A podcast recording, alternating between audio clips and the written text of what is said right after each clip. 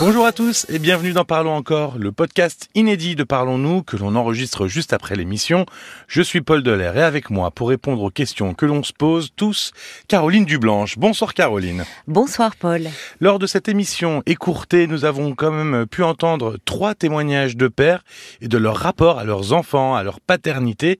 On va commencer avec Adrien qui est devenu euh, père malgré lui. Oui. Euh, alors la fille qu'il fréquentait l'a mis un peu devant le fait accompli en lui disant que bon, il n'était pas obligé d'assumer l'enfant, qu'elle pouvait le faire seule. Et finalement, il a totalement assumé son rôle. Il est d'ailleurs très Oui, heureux avec euh, sa petite fille de 4 oui. ans aujourd'hui. Ça peut être difficile pour un homme cette position dans laquelle on pourrait s'entendre dire qu'on pourrait presque se passer de père. Cette position Mmh, où on mmh. ne se sent pas aussi Mmh. finalement indispensable qu'une mère. Ça peut être difficile à vivre. Bah, ce qui est difficile euh, à vivre, forcément, pour un homme, c'est de euh, qu'on le mette un peu au pied du mur. C'est-à-dire qu'il se retrouve père malgré lui. Et euh, Adrien nous disait qu'il était très angoissé par la paternité, ce qui d'ailleurs peut se comprendre au vu des, des immenses responsabilités euh, que cela implique. Et puis, euh, devenir père suppose d'être l'égal de son propre père. Donc ça renvoie aussi au fils qu'il a été et au fils que tout homme a, été. Et Adrien était en difficulté sur ce plan-là avec son père.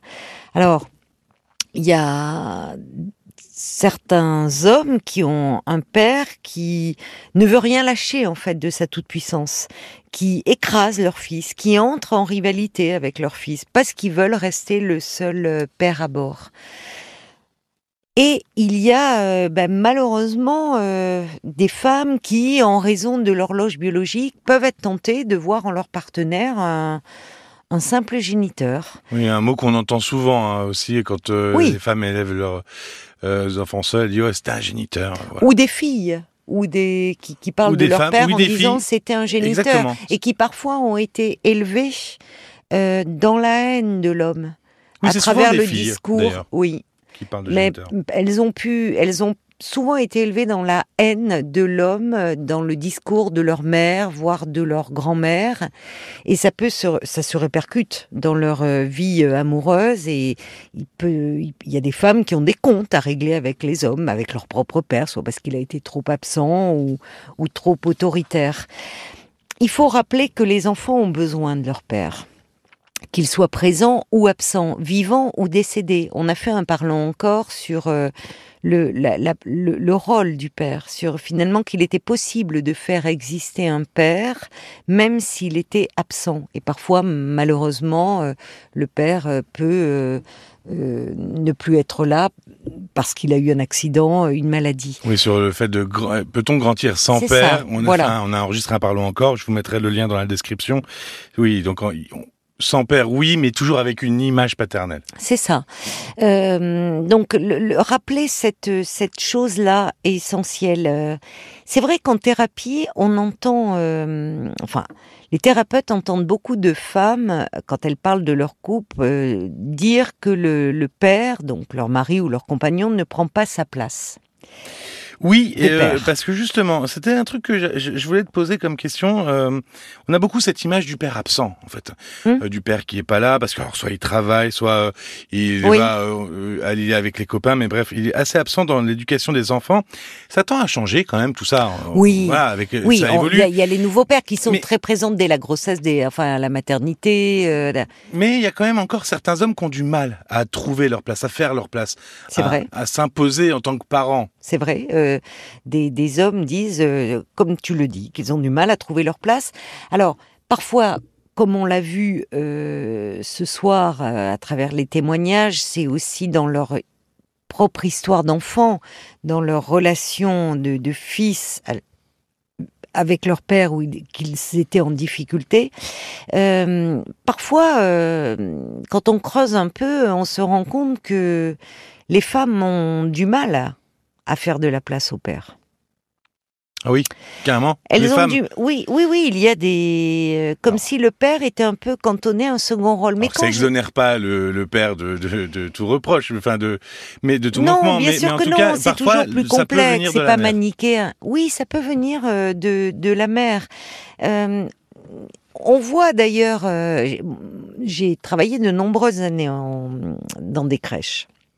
Et, j'ai pu observer que même au niveau des professionnels de l'enfance, et parfois je ne m'excluais pas hein, à ce moment-là, euh, on a tendance à, considérer que l'éducation est un peu l'apanage des femmes. On voyait des choses et parfois, encore une fois, je ne m'exemple pas des choses, mais dire euh, euh, à des pères qui venaient chercher euh, leur bébé ou leur jeune enfant, dire vous direz bien à hein, votre femme que il n'a pas bien mangé aujourd'hui ou il n'a pas bien dormi. Bah, le père est, un parent euh, à l'égal de la mère. Hein. Oui, et comme ce podcast, il est fait pour dévoiler un peu les coulisses de l'émission, pour tout vous dire, juste avant d'enregistrer, on en parlait, et moi je disais que parfois avec la nourrice, je ressentais un peu ça. Certaines infos, je ne les avais pas, et c'était pour la mère. Oui. Et c'est un peu énervant. Mais euh, oui, parce qu'il y, a quelque chose encore dans un peu euh, dans les dans les rôles attribués. Euh, dans un inconscient collectif que euh, la, mère euh, alors je, vais mettre beaucoup de guillemets, mais presque serait plus légitime. Alors que les rôles sont distincts, ils ont tendance à se confondre dans les premiers temps de la vie où les pères, et c'est une très bonne chose, changent les couches, donnent le biberon, on pourrait dire pouponnent leur, leur nouveau-né, c'est très bien dans la création de ce lien. Mais au fur et à mesure que l'enfant va grandir, il est important qu'il y ait une distinction euh, des, rôles. Euh, c'est-à-dire que euh, un, père va pousser son enfant à, explorer le monde, là où la mère a tendance à le maintenir un peu davantage dans une bulle euh, protectrice. On le voit par rapport au langage, où euh, quand on dit les, premiers mots, on parle de langage bébé, où parfois il faut tendre l'oreille. Si on est extérieur, on comprend pas ce que dit le petit enfant. On voit des, mères qui disent, qui répètent pour l'enfant euh, le mot, parce qu'elles le comprennent. Là où les pères parfois sont plus exigeants euh, disent non, j'ai pas compris. Donc font aussi progresser leur enfant et le sortent de ce côté bébé, bébé collé euh, oui, évidemment, il y a une complémentarité entre les deux. Mais bien sûr qu'il y a une complémentarité. Mais faire de la place euh, au père, euh, il ne faut pas oublier que ça consiste aussi pour les femmes à lui redonner sa place d'amant. Ah, il y, a une, il, y y a une relation euh, de cause à effet. Mais bien sûr, il faut qu'il y ait du désir qui circule hein, dans le couple. Que le couple à la, ne se transforme pas qu'en couple parental. Oui, faut qu'il oui, faut que finalement la chose originelle pour laquelle était le couple, c'était l'amour. Oui. Faut que ça, faut que ça continue. Mais oui, mais on voit euh, que, on voit certaines femmes qui désinvestissent la vie de couple au moment où l'enfant paraît. Alors, je ne parle pas des premiers temps de la vie que tu as bien connus, des premiers mois où il y a les nuits blanches, il y a une immense fatigue. Enfin, voilà, on peut pas être sur tous les fronts, sur tous les plans, être amant euh, avec un bébé qui fait passer nuit quand on a des cernes jusqu'aux genoux. C'est parfois compliqué. Mais bien sûr. Mais en revanche, euh, des, des, hommes se plaignent que euh, ils ne retrouvent plus leur femme, que leur femme est une mère. Et ça, c'est, ça va être problématique pour le couple, mais ça va être aussi problématique pour l'enfant. Parce que l'enfant, il est important qu'il s'aperçoive qu'il n'est pas tout pour sa mère, qu'il ne comble pas complètement sa mère. C'est ce qui va lui permettre aussi de, de sortir de cette fusion, de grandir, euh, de lui aussi désirer ailleurs. Alors pas désirer au sens amoureux du terme, mais euh, de, de, de, comprendre, de faire envie d'explorer le monde finalement. Explorer le monde, de faire face à ses limites, de sortir aussi de cette toute puissance où quand on est petit, d'abord les petits enfants croient si on ne leur explique pas comment euh, se font les bébés que ce sont les femmes qui font des bébés toutes seules. Ça, c'est une croyance qui est très répandue chez les jeunes enfants, d'où la nécessité de leur expliquer déjà euh, le rôle du père. Et puis, euh, et puis, un petit enfant croit qu'il comble complètement sa mère. Donc, c'est déjà important de rencontrer cette première limite. Il n'est pas tout seul. Il y a un père euh, en face de lui. Alors, qu'est-ce qui pourrait aider un, père à prendre sa place de parent? On voyait que la mère aide aussi là-dedans. La mère, euh, évidemment. Et, lui, euh, qu'est-ce qu'il pourrait faire pour euh, finalement s'imposer un peu plus?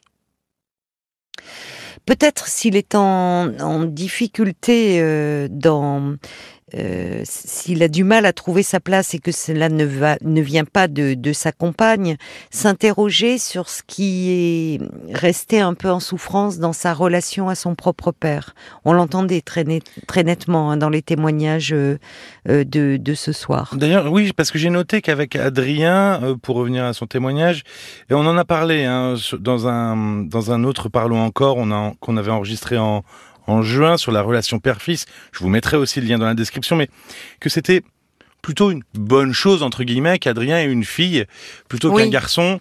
Euh... Enfin, une bonne chose. Euh, il n'y a pas de bonne chose, une mauvaise chose. C'est pour ça que je dis entre guillemets. Mais il me disait d'ailleurs que c'était peut-être plus simple pour lui que ce soit une fille qu'un garçon. Parce qu'on se projette moins. C'est-à-dire que euh, il, y a, y, a, un risque plus grand de projection si l'enfant est du même sexe que soi. Donc, alors après, ça peut se jouer à un autre niveau, hein, si on peut retrouver au-delà du sexe de l'enfant quelque chose dans sa personnalité qui nous ramène à nous-mêmes enfants. Mais euh, là, euh, le fait que ça soit une petite fille le renvoyait moins, il avait moins une, son double, son... Oui, ça crée une distance finalement. Voilà, une distance qui lui permettait de, de pouvoir investir euh, ce, ce rôle euh, sans faire trop de parallèles avec sa propre enfance. Il avait eu l'intelligence d'aller parler euh, de son histoire et on voyait à quel point euh, cela avait été bénéfique pour lui, évidemment, pour euh, se sentir légitime dans, cette, dans ce rôle de père et dans la relation qu'il a avec sa petite fille qui était très harmonieuse. Tu voulais revenir, alors parce qu'on a parlé de la paternité, là c'est finalement beaucoup quand l'enfant est petit, oui. plutôt en bas âge. Oui. Bah, tout ce qu'on a dit là, c'est plutôt pour une partie de l'enfant euh, très jeune. Oui, les besoins évoluent. Les besoins euh, évoluent euh, évidemment au fil du temps. Exactement. Petit, euh, c'est, on disait que les pères étaient très présents et c'est une très bonne chose, même au moment même de la naissance, là où euh, il y a encore quelques années, ils attendaient dans le couloir en fumant. Hein. On pouvait fumer oui. à ce moment-là. Ouais, oui, c'est vrai. Bon, donc aujourd'hui ils sont présents et d'ailleurs ils coupent le cordon. ce qui est, est très symbolique, parce que ça montre que le bébé est un être à part entière, distinct de sa mère. Il sort du corps de la mère, mais il n'est pas sa mère. Donc déjà, on sort de la fusion. Là. Oui, on sort de, du prolongement euh, de voilà. la mère. Mais évidemment, le père n'est pas que ce rôle de tiers séparateur, ça serait très réducteur. On l'a vu, on l'a un peu évoqué, enfant, il va le il va le pousser à explorer le monde, euh, à faire de nouvelles expériences. C'est pas rien si ce sont les pères qui souvent euh, les premiers le, le, le, le vélo, Ah oui, le vélo, j'allais Et dire. oui, non mais tout ça, la piscine souvent, enfin. Donc explorer le monde.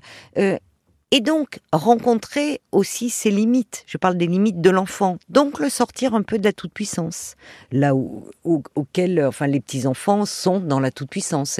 C'est quelque chose de normal. Et ça devient peut-être plus compliqué à l'adolescence après. Alors à l'adolescence, le père va jouer euh, euh, un rôle important dans l'identité sexuelle de ses enfants. Et je dis bien euh, qu'il soit garçon ou fille.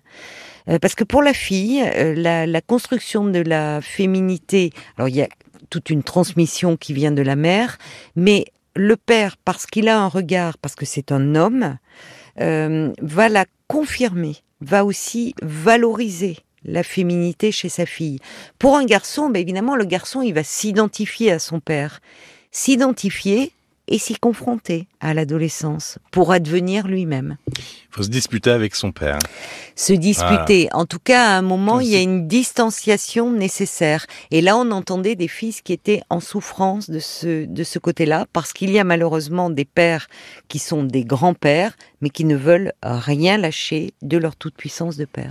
Merci beaucoup, Caroline. Merci à toi, Paul. Adrien, Claude, Eric, vous pouvez les retrouver dans les replays de l'émission Parlons-nous, RTL.fr, l'appli RTL ou votre plateforme habituelle bien sûr. J'en profite pour vous dire que c'est à cet endroit aussi que vous pouvez retrouver les inédits. Que sont-ils devenus hein? Uniquement Oui. en podcast, ils passent pas à l'antenne, donc profitez-en. Le week-end. Exactement, ça sort les week-ends. Merci de votre écoute et à très vite. À très vite. Parlons encore. Le podcast.